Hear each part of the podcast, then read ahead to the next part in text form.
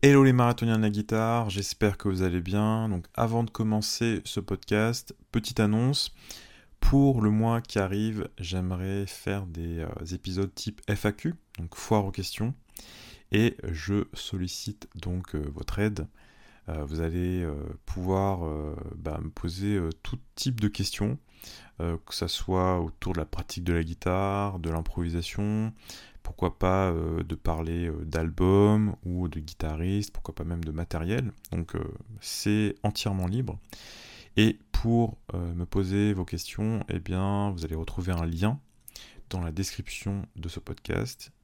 Et, et puis sinon, vous m'envoyez un email tout simplement. On va commencer par une question d'Hervé, que je remercie au passage. Donc c'est une question qui date du mois de juin, parce que j'avais fait un, petit sondage à l'époque mais il était euh, voilà l'information était un peu euh, dans un email et je pense que tout le monde n'a pas forcément euh, vu ce sondage. Donc voilà ça date de ce de ce mois de juin. Vous allez comprendre pourquoi je vous parle du mois de juin juste après. Et donc je vais commencer par vous lire la question d'Hervé donc l'été va commencer avec toutes les dates programmées, et pourtant je sais d'avance que je ne vais utiliser que 20% maxi de ce que j'ai appris et ingurgité ces dix derniers mois de travail de mon instrument. Frustrant et un peu rageant, même si d'année en année mon niveau général progresse, comment y remédier? Donc question très intéressante, merci encore Hervé. Et globalement, dans ce podcast, on va parler de la transition entre ce qu'on a... Euh, bosser, et puis ce qui reste après, c'est-à-dire ce qu'on a vraiment assimilé et intégré dans son jeu. Donc le premier point déjà, c'est est-ce que ce qu'on a travaillé, on l'a vraiment euh, approfondi, ou est-ce qu'on est passé un petit peu, euh, on va dire, trop rapidement au sujet suivant? C'est ce que on pourrait appeler le, zapping dans euh, la pratique de la guitare, c'est-à-dire tous les jours on a un, nouvel objectif, un nouveau morceau, une nouvelle phrase, etc. Et bah forcément, si on fait ça pendant, pendant, euh, pendant des mois, bah, on a moins de chances d'assimiler euh, quoi que ce soit. Même si parfois on prend une phrase et puis voilà, c'est un petit peu magique, on, s'en souvient pendant pendant longtemps, mais la plupart du temps, c'est pas le cas. La plupart du temps, il faut vraiment répéter, répéter et répéter encore pour que pour qu'il reste quelque chose. Donc, si on a essayé d'étudier trop de choses à la fois, bah déjà on peut réduire le, euh, le nombre de sujets euh, qu'on va travailler. Et pour vous donner une indication, lorsque euh, vous pensez savoir jouer quelque chose, euh, que ça soit euh, un plan, un morceau ou autre, eh bien dites-vous que c'est que le début, c'est-à-dire que c'est la phase 1 en quelque sorte, et la phase 2 c'est euh, on va dire la, la, mémorisation, on dire sur le long terme, et puis la comment on pourrait appeler ça La phase de maturation en quelque sorte. Donc mieux vaut parfois surtravailler un même plan, euh, c'est-à-dire essayer de le, replacer sur différentes grilles. Par exemple, vous avez travaillé sur un seul morceau, eh bien, vous essayez de le, jouer sur différentes grilles.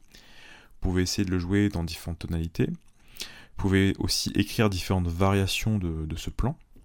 Donc mieux vaut faire ça que de travailler un plan et puis euh, le lendemain euh, se dire bon, on va le rejouer un peu. Peut-être la semaine prochaine vous allez pouvoir le rejouer mais dans un mois, il y a de fortes probabilités, une forte probabilité pour que vous, euh, euh, pour que vous l'ayez oublié tout simplement.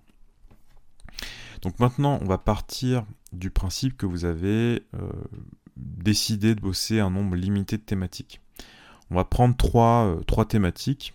On va se dire par exemple que vous avez décidé de travailler les mineurs mélodiques, ensuite les, des plans sur les 2-5-1, et enfin de nouveaux voicing, par exemple des voicing en carte. Et on va reprendre euh, l'exemple d'Hervé qui avait donc des concerts. Et on va se dire que l'objectif c'est d'appliquer ces trois euh, thématiques, donc mineur mélodique, plan de 5-1 et puis nouveau voicing, sur cette liste de morceaux. Et euh, voilà, l'objectif c'est que durant la, la, série de concerts par exemple, eh bien on arrive à enrichir son jeu avec ces éléments. Et pour nous aider dans cette tâche, on pourrait utiliser une sorte de rampe de lancement. Donc mettons qu'on travaille un standard comme Blue Comme rampe de lancement, on pourrait se dire qu'on pourrait écrire par exemple une petite étude qui, qui inclurait donc la gamme mineure mélodique. vous avez plusieurs possibilités. Vous pourriez vous dire, bah, déjà dans un premier temps, je pourrais utiliser les gammes mineures mélodiques sur les accords 7. Et donc, vous écrivez une petite étude, un petit solo, qui va utiliser donc ces gammes mineures mélodiques. Ensuite, on pourrait faire la même chose avec euh, des plans sur 2-5-1. Donc sur Blue Bossa, vous avez des 2-5-1 majeurs et mineurs, donc c'est parfait. Vous pouvez euh, euh, relever des plans ou écrire des plans tout simplement. Et on pourrait faire la même chose avec les voicing en carte sur Blue Bossa. Une fois que vous avez vos études, eh bien déjà vous les jouez, vous les répétez beaucoup, jusqu'à que vous, les mémorisiez presque. Et pour vous donner une indication, je me rappelle un, prof qui m'avait dit un jour, avant d'improviser avec un plan, ou avant de le modifier, eh bien, répète-le au moins 200 fois. Alors, c'est un chiffre un petit peu arbitraire, 200 fois, hein. c'est pas forcément parce qu'on a répété euh, euh, quelque chose 200 fois qu'on s'en souvient, euh, ou qu'on arrive vraiment à bien l'utiliser, mais c'est un peu un objectif qu'on peut se donner, tout simplement parce que la plupart des, des, gens en fait bah, jouent un, plan 10 euh, fois, 15 fois, et puis après le rejoue pas du tout.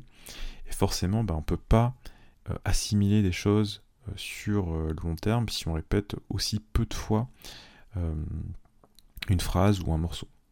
Donc voilà, la première étape, c'est de répéter un grand nombre de fois ces, différentes études. Et ensuite, on peut improviser autour de ces études, donc autour des positions que vous avez choisies. Donc si on prend l'exemple des, euh, des voicings en carte, eh bien vous avez peut-être choisi les différents voicings, mais vous pouvez, euh, pourquoi pas, euh, varier le rythme. Pourquoi même écrire différentes variations du rythme pour que vous ayez vraiment une, euh, différentes options. Et si vous, par exemple, vous accompagnez un, saxophoniste ou un trompettiste, etc., et puis en fonction de ce qu'il va jouer, eh bien vous avez différentes façons de varier le rythme autour de ces voicings.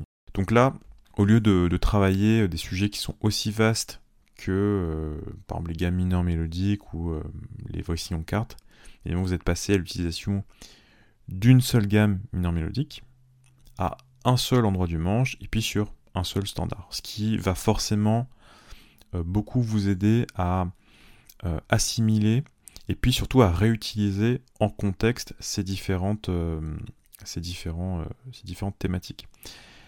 Donc pour le concert avec, avec l'exemple d'Hervé, eh bien je conseille pas forcément de se dire que sur scène on va utiliser tel ou tel plan à tel moment. C'est pas forcément euh, le bon moment, mais en tous les cas, je pense que ça aide à, réutiliser toutes ces informations lorsqu'on a, euh, voilà, délimite en quelque sorte le cadre d'utilisation de, euh, bah, de ce qu'on a bossé. Pour résumer, pour nous aider à assimiler, eh bien, je pense que déjà travailler moins de sujets en étant plus concentré sur un petit nombre de thématiques, c'est la première, première chose à faire. Et ensuite, vous pouvez utiliser une rampe de lancement, donc écrire une étude ou euh, écrire un, plan ou euh, utiliser une position bien précise pour commencer à, euh, à, avoir une première utilisation tout simplement. Et ensuite, vous pouvez vraiment improviser autour et puis voilà développer, c'est-à-dire peut-être jouer les, les, les, plans ou les gammes, etc. à d'autres endroits du manche, sur d'autres morceaux également, mais au moins vous avez euh, une première utilisation euh, euh, qui est concrète, que vous pouvez facilement réutiliser. Donc c'était tout pour ce premier podcast. Si vous avez d'autres questions de ce type, eh bien n'hésitez pas à me les, envoyer. Donc vous allez, vous allez avoir le lien pardon, sous cette vidéo. Euh, on se retrouve dans un prochain podcast. Bye bye.